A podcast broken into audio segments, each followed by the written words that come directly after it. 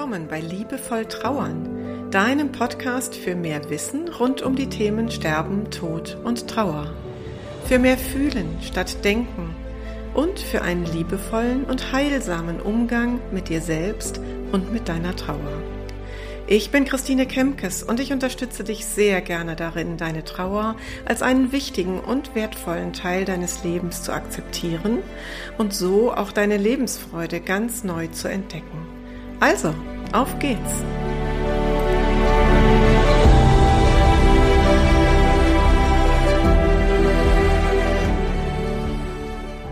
Dies wird eine sehr persönliche Episode.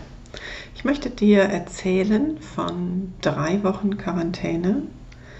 Und zwar Quarantäne aufgrund meiner eigenen Covid-Erkrankung und der Erkrankung meiner gesamten Kernfamilie.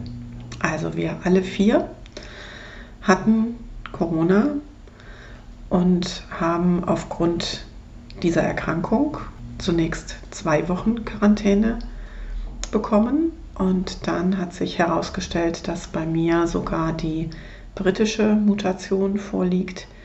Und dann mussten wir nochmal alle verlängert eine weitere Woche in Quarantäne bleiben. Wir waren also fast auf den Tag genau drei Wochen in Quarantäne von Anfang März bis zum 19. März. Und ich erzähle dir das nicht, um irgendwie Aufmerksamkeit zu bekommen, oder zu jammern, sondern ich erzähle dir das, weil ich in dieser Zeit die Erfahrung gemacht habe, dass diese Situation, die wir da gemeinsam durchstehen mussten, eine ganze Menge Parallelen hat zu Situationen, die Trauernde erleben. Und davon möchte ich dir berichten. Also es war Anfang März so, dass eben zunächst zwei Familienmitglieder Erkältungssymptome hatten und wir sind ja vorsichtig geworden in dem letzten Jahr, sich dann ganz schnell haben testen lassen, Corona-positiv waren und als nächstes kriegte ich dann Symptome und war dann eben auch positiv und als letztes dann meine Tochter. Ja, und wir hatten, um das mal vorwegzunehmen, Gott sei Dank alle einen milden Verlauf. Ähm, Erkältungssymptome, Fieber über mehrere Tage, so eine Abgeschlagenheit, ähm, aber auch bei Teilen der Familie, bei mir selber auch, ähm, ein Geruchs- und Geschmackssinn, der abhanden gekommen ist, was eine sehr ähm, interessante Erfahrung ist, möchte ich mal sagen. Mm, aber eben auch dieser Geschmackssinn ist dann nach Tagen, einigen Tagen wiedergekommen und nicht, also wir haben nicht die Erfahrung gemacht, die manche Menschen offensichtlich ja machen müssen, dass sie über Wochen oder Monate keinen Geschmackssinn haben.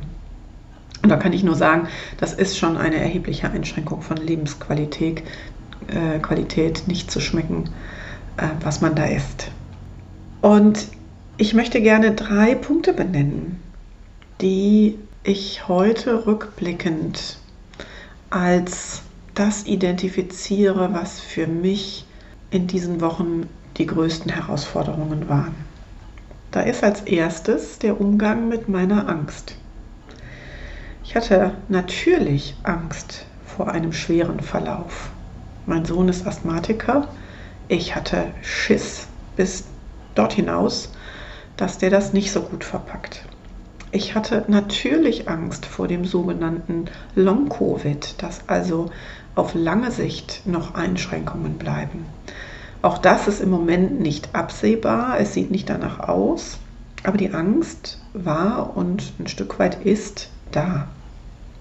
Und ich hatte totalen Bammel, dass ich meine Mutter, die fast 92 ist, angesteckt haben könnte, denn ich hatte sie wenige Tage vor dem Ausbruch meiner eigenen Infektion oder vor meinem eigenen Test noch gesehen. Ja, was mache ich dann mit meiner Angst? Die ist einfach immer da. Die um, umhüllte mich quasi hier in meinem Zuhause. Und ich habe im ersten Schritt dieser Angst erlaubt, da zu sein. Sie durfte da sein, aber sie durfte nicht größer werden. Das war mir wichtig. Und deswegen habe ich beispielsweise nicht gegoogelt. Ich habe nicht Mr. Google befragt, was jetzt alles passieren könnte. Denn ich glaube, das hätte meine Angst ins Unermessliche getrieben. Ich habe weiterhin, wie ich das schon die gesamte Pandemiezeit mache, einmal täglich Nachrichten geguckt und nicht den ganzen Tag immer wieder irgendwelche Nachrichtenkanäle auf Facebook oder im Radio oder im Fernsehen angeschaut und angehört. Einmal am Tag, um auf dem Laufenden zu sein, was so insgesamt in der Welt passiert, das reicht. Ich habe mich bemüht, nicht ständig in meinen Körper hineinzuhören und auch nicht ständig meine Lieben zu fragen, wie geht es dir? Ist irgendwas? Kann ich irgendwas tun? Sondern nun sind meine Kinder ja auch schon 17 und 19, also relativ groß. Einmal am Tag habe ich so einen quasi Rundflug durch unsere Familie gemacht. Wir haben uns ja anfangs auch noch separiert in den Zimmern, weil wir ja anfangs nicht alle infiziert waren. Einmal täglich habe ich mal so einen Rundflug gemacht und auch bei mir selber habe ich eben versucht, nicht ständig irgendein Zipperlein, ein Wehwehchen, ein Halskratzen ähm, wahrzunehmen und größer zu denken, als es ist. Und ich habe mir ein Mantra angewöhnt, das da lautete, mein Körper ist stark genug, um mit der Infektion umzugehen. Und ich sage ganz ehrlich, an, in manchen Momenten war die Angst so präsent, dass ich das wirklich brauchte, mir das ganz deutlich vorzusagen. Mein Körper ist stark genug, um mit der Infektion umzugehen. Und dann hat mir auch geholfen, dass ich bereits im Herbst, als ich schon mal in Quarantäne war, damals aber nicht als Infizierte, sondern als Kontaktperson, ähm, da habe ich mich um die Themen Patientenverfügung und Vorsorgevollmacht für mich selbst gekümmert. Das heißt, diese Themen sind eingestielt gewesen, auch für meinen volljährigen Sohn beispielsweise. Und das war natürlich ein Gefühl, was mir Sicherheit gegeben hat. Und Sicherheit ist, ähm, ist etwas, was die Angst natürlich nicht gerne hat. Ne? Das ist quasi das Mittel oder eines der Mittel gegen die Angst. Das war also dieser Bereich ähm, Umgang mit meiner Angst. Das zweite ist der Umgang mit dieser echt langen, völligen Isolation. Also ich habe tatsächlich viel telefoniert, ich habe ähm, viel gezoomt, ich habe ja auch für meine Selbstständigkeit in dem Moment, wo es mir gesundheitlich wieder gut ging, das ging ja relativ schnell, ähm, habe ich tatsächlich auch Begleitungen gemacht und gearbeitet und an Zoom-Meetings teilgenommen. Ich habe über WhatsApp ganz viel Kontakt gehabt, über Sprachnachrichten. Ich hatte Gott sei Dank wirklich einige Menschen an meiner Seite, die ähm, ja immer wieder auch fragten, wie geht's dir, ähm, kann ich irgendwas tun? Wir hatten liebe Freunde, die uns mit Einkäufen versorgt haben, sodass wir hier eben auch nicht hungern mussten. Und ich habe einfach auch immer wieder versucht, das Gute an dieser Situation zu sehen. Also wenn man so aus dem vollen Hamsterrad kommt und immer am Laufen ist, dann ist es ja gar nicht so einfach, diese Vollbremsung zu vollziehen. Und ich habe recht schnell gedacht, okay, das ist ein Trainingsfeld für mich. Das kann ich jetzt mal üben, wie das ist, ganz viel Ruhe zu haben, viele Pausen zu machen, viel zu schlafen, mir tatsächlich auch zugestehen in der ersten Hälfte der Quarantäne, dass mich das schlaucht, dass mich das mitnimmt, dass ich deswegen eben auch mehr Pausen brauche und nicht einfach so die Drehzahl hochlassen kann. Und das, was uns allen am meisten geholfen hat, war immer wieder auch mit Humor auf unsere Situation zu gucken. Und Gott sei Dank sind wir alle so veranlagt, dass wir tatsächlich auch über uns selbst hier lachen konnten. Ich will da jetzt nicht ins Detail gehen, aber wir hatten einige sehr lustige Situationen, wenn man hier so drei Wochen lang gar nicht nach draußen gehen muss. Ne? Ich will das nicht näher im Detail ausführen, aber der Humor hat schon sehr geholfen. Und der dritte Punkt, der mir nochmal wichtig ist, war der Umgang mit den äußeren Umständen. Wir waren ja konfrontiert mit, ähm, mit einer Begleitung des Gesundheitsamts auf die wir keinen Einfluss hatten. Ich könnte darüber jetzt eine eigene äh, einstündige Episode machen, führt hier aber zu weit. Fakt ist, wir waren in der Anfangszeit täglich mit Entscheidungen des Gesundheitsamtes konfrontiert und mit Anrufen und ähm, ja, wie soll ich das sagen? Also mit unterschiedlichen Aussagen auch ähm, den Personen hier gegenüber konfrontiert, auf die wir keinen Einfluss hatten. Und ja, ich habe mir zugestanden, dass ich mich tierisch darüber aufregen darf. Da musste manches Mal Luft raus und das war gut so. Aber dann habe ich natürlich auch gespürt, dass es gar keinen Sinn macht, sich über etwas aufzuregen, auf das ich keinen Einfluss habe. Und dass es bei all der Kraft, die das Ganze hier sowieso schon kostet, irgendwie auch total blöd ist, für diese Aufregung auch noch Kraft aufzuwenden. Also habe ich recht schnell immer wieder gesagt, okay, die einzige Haltung, die da hilft, es ist, wie es ist. Wir können es nicht ändern.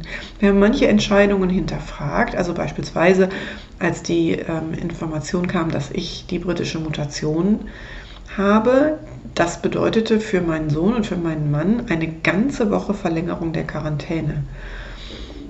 Und wir konnten das nicht nachvollziehen, warum das so ist, zumal eben die anderen Familienmitglieder nicht auf diese Mutation getestet wurden. Das war einfach eine Sicherheitsmaßnahme des Gesundheitsamtes und das, die Leiterin des Gesundheitsamtes hat eben gesagt, sie möchte nicht, dass in ihrem Beritt irgendetwas passiert und deswegen geht sie auf Nummer sicher.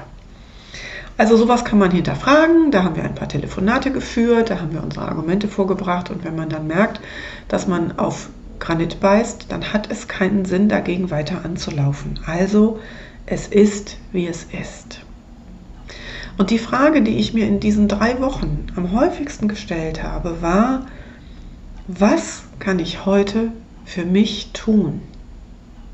Was kann ich heute für uns tun? Was können wir für uns tun?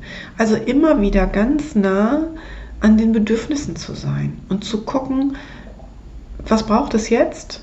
Was brauchen wir jetzt, damit es uns gut geht? Oder besser geht? Oder damit es irgendwie einen Lichtblick gibt? Ja? Und an der Stelle finde ich, kommt auf den Punkt, was das, diese Erfahrung, die ich gemacht habe in dieser Erkrankung, mit der Erfahrung zu tun hat, die Trauernde machen. Auch Trauernde haben mit Ängsten zu tun. Auch Trauernde kämpfen jetzt in dieser langen Pandemie mit der Isolation. Und wenngleich die natürlich nicht ganz so extrem ist, wie wenn man in Quarantäne ist und gar nicht mehr raus kann, sich gar nicht mehr treffen darf. Und eben auch Trauernde haben es mit ähm, äußeren, nicht kontrollierbaren Umständen zu tun, beispielsweise durch den Tod. Also der Tod ist etwas, gegen dass wir machtlos sind. Da gibt es nichts mehr zu kontrollieren. Und auch da ist ja eine der wesentlichen Aufgaben, das zu akzeptieren und anzuerkennen, dass der Tod eben da ist und dass das Leben damit eine Wendung genommen hat.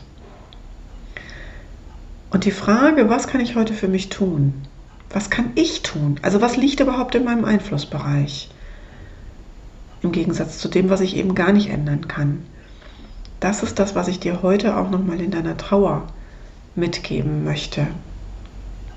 Ich glaube, das ist die wichtigste Frage, die du dir jeden Tag stellen kannst. Denn es geht in der Bewältigung eines Verlustes ganz wesentlich darum, dass du deine Handlungsfähigkeit zurückerlangst, dass du deine Selbstwirksamkeit zurückerlangst, dass du immer wieder guckst, okay, da ist so viel, was ich gerade nicht ändern kann. Auch wenn ich das am liebsten tun würde. Ich, natürlich würden alle am liebsten die Uhr zurückdrehen, aber das geht nicht. Also, was bleibt mir? Was kann ich jetzt tun?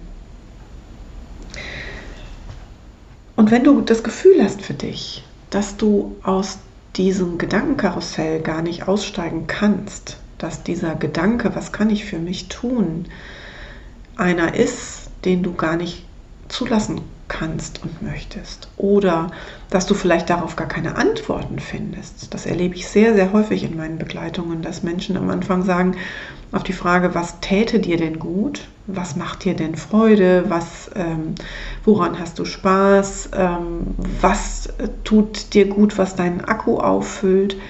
Dass diese Fragen erstmal gar nicht beantwortet werden kann, weil sie so verschüttet sind vom Schmerz. Also wenn du auch in einer solchen Situation bist, dann hol dir Hilfe. Und das kannst du zum Beispiel dadurch tun, dass du mir eine Nachricht schreibst an podcast.christinekempkes.de oder du rufst mich direkt an. Meine Kontaktdaten sind ja sehr öffentlich einsehbar. Und dann quatschen wir mal und gucken mal, was ähm, vielleicht die Option ist, mit der ich dir ein bisschen auf deinem Weg helfen kann. Ich freue mich, dass du dabei bist hier und mir zugehört hast und ich wünsche dir bis zur nächsten Episode eine gute Zeit. Herzliche Grüße, deine Christine Kempkes.